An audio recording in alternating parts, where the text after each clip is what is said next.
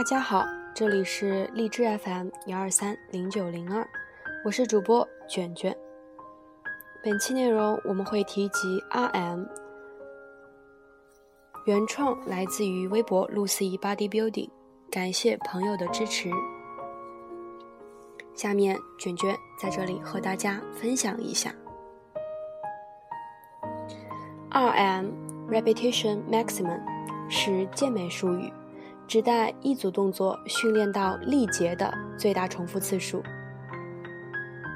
RM 一词一般不会单独出现，前面都会跟着一个数字，比如四 RM、十二 RM、二二十 RM，分别指某人使用的四次力竭重量、十二次力竭重量、二十次力竭重量。那么健美运动中常见的 RM 范围一般是八至六至八 RM、八至十二 RM、十二至十五 RM、十五至三十 RM。下面我们谈一谈这四种的作用。六至八 RM 主要作用是增长肌肉体积，八至十二 RM 主要作用同样是增长肌肉体积。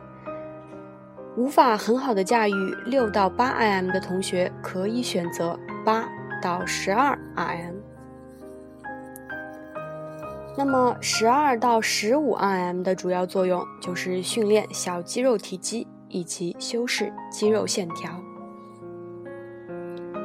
十五至三十 RM 主要是针对降低体脂的训练和耐力训练，或者用这种高次数为。受力不敏感的肌肉块找感觉，这个次数范围增肌价值很低。接下来我们要说到健身健美不常用的 RM 范围，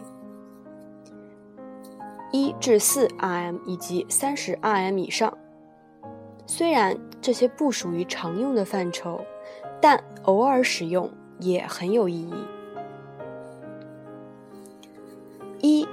至四 RM，主要是针对提高肌肉的绝对力量。一般这么低的次数范围对肌肉体积增长贡献不大。其中 1RM 最为特殊，指代个人只能做一次重复的极限重量。那么新手去尝试 1RM 是没有意义的。因为各方面都不成熟，盲目使用 ERM 捞不到任何好处，而且容易受伤。但健身房里盲目攀比 ERM 极限重量的新手小白屡见不鲜。如果你是个喜欢玩极限重量的新手，那么回头是岸啊！如果你的朋友也是喜欢玩极限重量的新手，那么你有义务劝他改邪归正。至于有着两年以上扎实训练经验的老手，可以尝试偶尔在训练计划中加入二到四 RM。好了，再谈一谈三十 RM 以上，采用这么高的次数，有氧运动的成分很大，而且非常偏重耐力训练。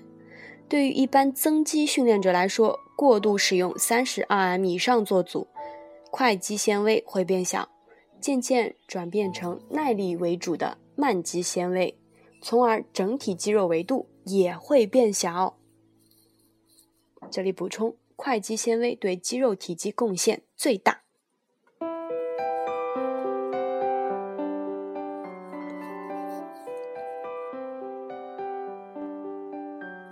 对于一般减脂训练者来说，过度使用三十 RM 以上也有弊端，因为这么高的次数会引发大量乳酸堆积和肌肉肌肉灼烧感，严峻的考验着训练者的力意志，一般人坚持不住，容易引发对训练的排斥情绪。如果你是新手，使用三十 RM，过强的不适感会致使他动作走形。那么对于老手来说，已经习惯了常规训练的情况下，偶尔使用三十 RM 以上也很有意义，可以给肌肉激发出强烈的新鲜感，突然改变肌肉内部各种能量供应系统，触发肌肉生长，突破平台期。总的来说，一至四 RM 和三十 RM 以上都不建议健身新手使用，但建议老手偶尔使用。好，下面我们谈一谈 RM 的实际运用。第一点。一般来说，增肌训练采用的 RM 次数要低一些，减脂训用训练采用的 RM 次数要高一些。也有一些人认为减脂训练中不必使用高次数，当然，他们确实有一些成功的案例，但是这里不建议新手模仿。第二点，大肌肉群以及多关节复合动作选择的 RM 次数可以低一些。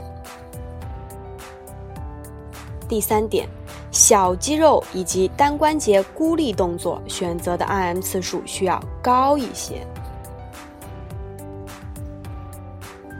另外，之前讲述的一到四 RM 特殊方法，指的也是多关节复合动作才可以尝试的次数范围。孤立动作尝试这么低的次数，意义很小。第四点。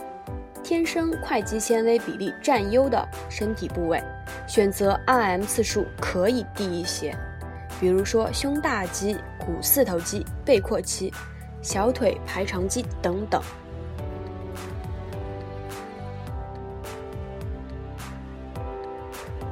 第五点，天生慢肌纤维比例占优的身体部位，选择的 RM 次数要高一些，比如说腹直肌、小臂肌群。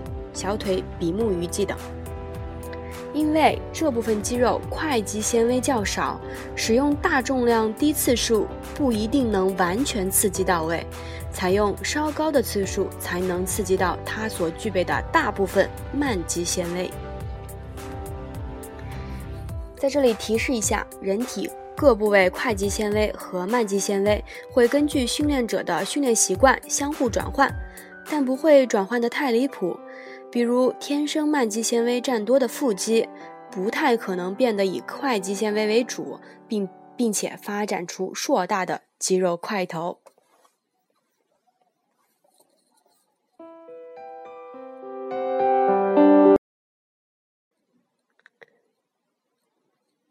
好了，今天我们就说到这里。那么，今天说的就是关于 RM 的种种。嗯，希望大家有一些借鉴意义。好了，我是卷卷，谢谢大家。